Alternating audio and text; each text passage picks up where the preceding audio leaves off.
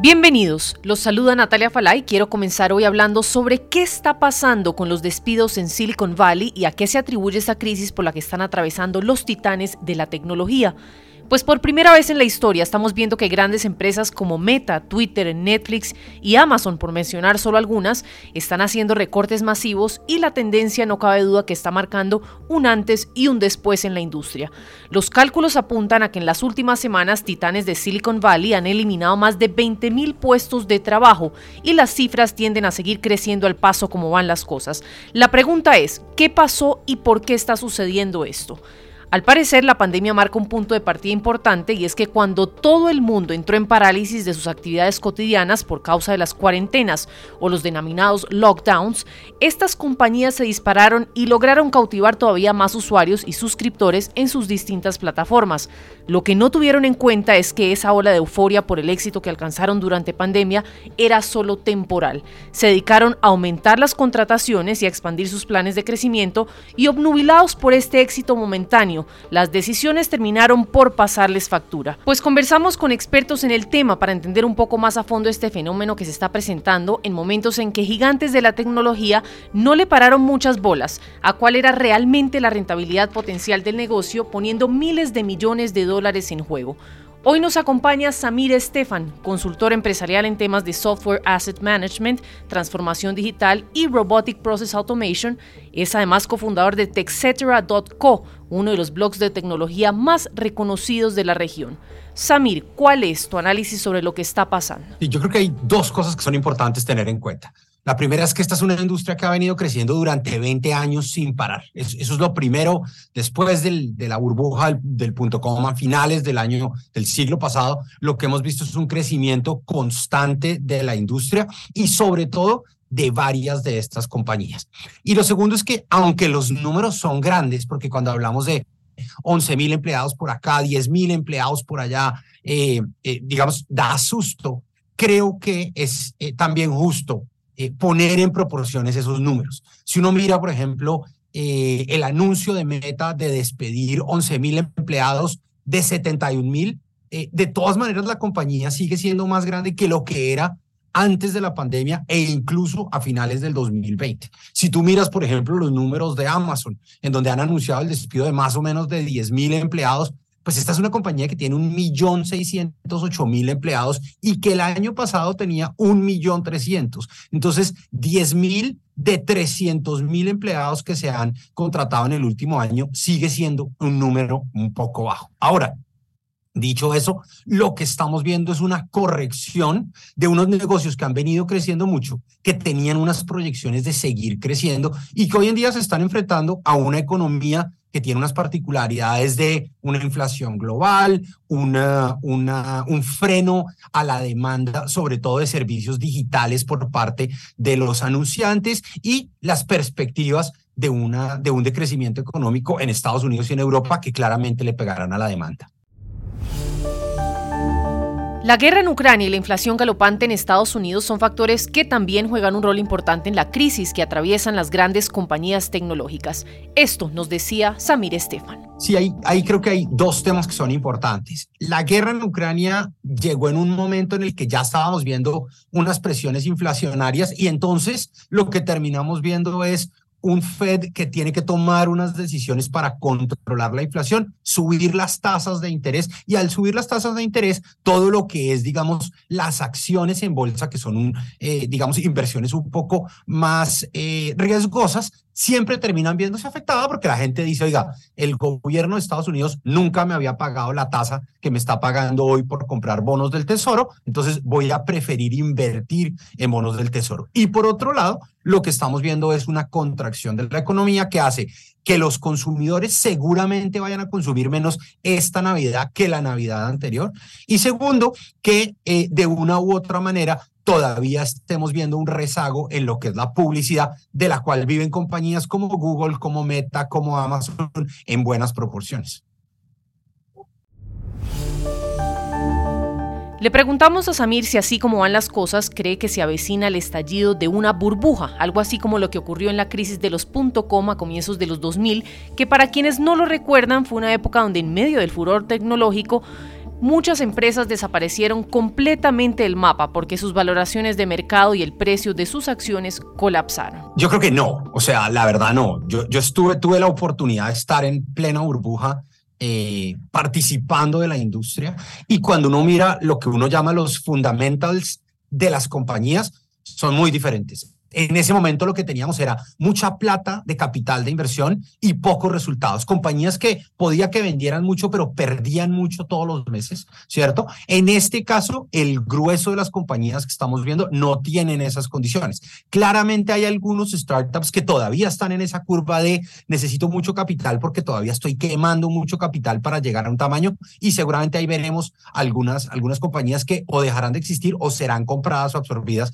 por los grandes. Pero si uno mira el grueso de los grandes de los que hemos venido hablando, estas son compañías que no están dando pérdidas, son compañías que todavía producen utilidades. Lo que pasa es que las producen con un crecimiento mucho menor o en algunos casos estancado con lo que habíamos visto en los últimos dos años. Pero ese punto específico es muy importante tenerlo en cuenta porque el crecimiento que vimos durante la pandemia de estas compañías contrarrestó todo lo que pasó en el resto de la economía. Entonces, yo no creo, creo que estamos lejos de estar eh, en medio de una burbuja.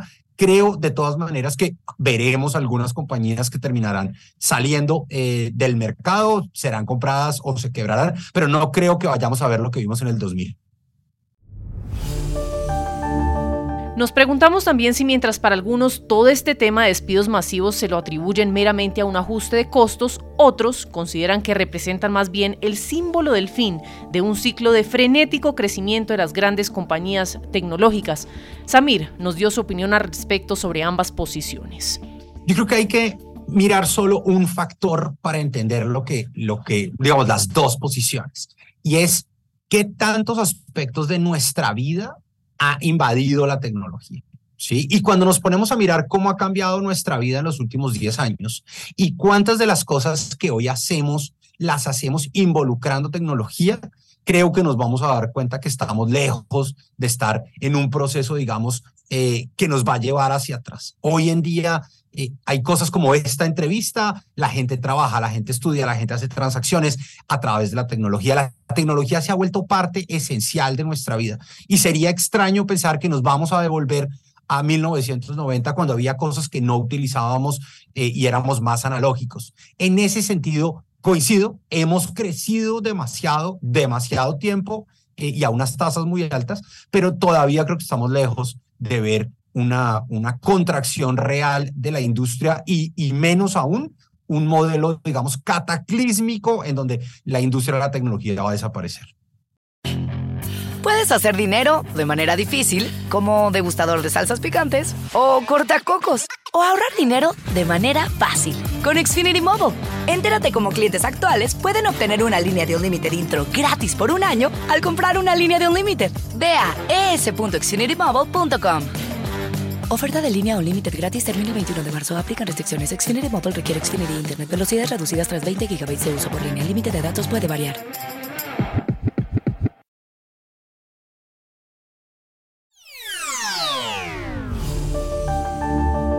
Hablamos ahora de una iniciativa que toma bastante acogida en Nueva York y es que la ciudad busca que los repartidores de domicilio, que en su gran mayoría son latinos, tengan un salario base de 24 dólares por hora. Sin embargo, los trabajadores consideran que el salario mínimo debería ser de 28 dólares ya que muchos trabajan con vehículos y deben incurrir en más gastos y consideran que este es un aspecto que no tuvo en cuenta la administración de la ciudad al hacer la propuesta. La iniciativa es una manera de apoyar la labor de los domiciliarios, pues recuerden que a pesar de los impuestos o tarifas por la entrega a domicilio cobrados por las plataformas digitales, estos no se traducen en beneficios para quienes llevan la mercancía. Consultamos la opinión de quienes trabajan como domiciliarios. Esto nos decía ante nuestros micrófonos Antonio Martínez. Incluso ya no es de, merecimiento y nada, nos los hemos ganado nosotros en las calles. Incluso las aplicaciones se han hecho millonarias gracias a nosotros, a los trabajadores, que, repartimos órdenes de 3 dólares, de 2 dólares, incluso nos llegan órdenes de un dólar. Pues como bien nos señala el alcalde de la ciudad, Eric Adams, esta nueva propuesta de tarifa salarial mínima ayudaría a garantizar una remuneración más justa para trabajadores de reparto de aplicaciones de terceros, proporcionándoles mayor estabilidad económica. Y es que para que nos demos una idea de las personas que trabajan en deliveries en Nueva York, según datos oficiales, más de 60 mil neoyorquinos realizan entregas para una aplicación de restaurante en una semana cualquiera. El 58% tiene entre 18 y 34 años el 75% son hombres y el 91% son minorías, entre ellos hispanos.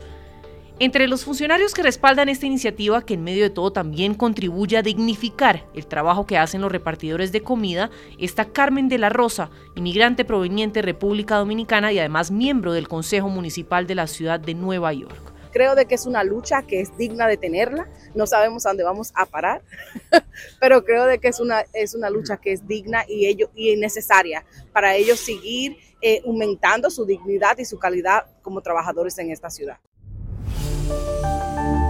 Señalamos que la propuesta deberá pasar primero por un periodo de audiencias públicas y se implementará en etapas para que se cumpla en su totalidad en abril del año 2025. La primera audiencia pública está programada para el próximo 16 de diciembre. Puedes hacer dinero de manera difícil, como degustador de salsas picantes, o cortacocos, o ahorrar dinero de manera fácil con Xfinity Mobile. Entérate cómo clientes actuales pueden obtener una línea de un límite intro gratis por un año al comprar una línea de un límite. Ve a es.xfinitymobile.com. Oferta de línea o límite gratis termina el 21 de marzo. Aplican restricciones. Xfinity Mobile requiere Xfinity Internet. Velocidades reducidas tras 20 GB de uso por línea. El límite de datos puede variar.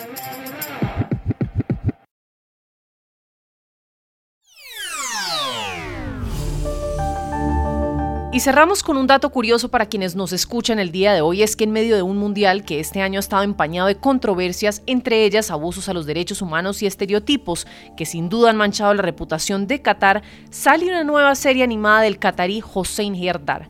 Lo que quiere este artista visual y director gerente del estudio de animación Nefaish en Doha es que los visitantes experimenten un menor contraste cultural al visitar Qatar, que además es el primer país musulmán y de Medio Oriente que acoge un mundial de fútbol. La serie ofrece también algunos consejos sobre protocolo, costumbres y explica con un toque de humor lo que representa la cultura catarí. La serie animada se llama Caucabani, tiene cinco capítulos y si usted siente algún tipo de curiosidad por revisar su contenido, pues ya está disponible en YouTube en árabe, su idioma original, pero con subtítulos en español, inglés, francés, hindi, mandarín y japonés. En la serie los visitantes son representados a través de Caucabani, un alien pequeño y fanático del fútbol cuya nave se estrella en el desierto dos años antes de la cita mundialista, y es ahí cuando comienza su periplo cultural con los locales.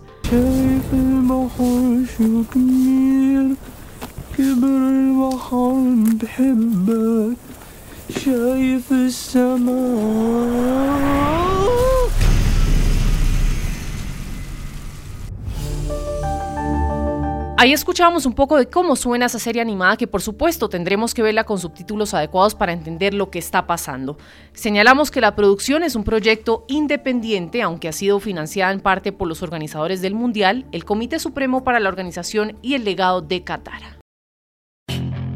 Puedes hacer dinero de manera difícil, como degustador de salsas picantes, o cortacocos, o ahorrar dinero de manera fácil con Xfinity Mobile. Entérate cómo clientes actuales pueden obtener una línea de un límite intro gratis por un año al comprar una línea de un límite. Ve a es.xfinitymobile.com. Oferta de línea o límite gratis termina el 21 de marzo. Aplican restricciones. Xfinity Mobile requiere Xfinity Internet. Velocidades reducidas tras 20 GB de uso por línea. El límite de datos puede variar.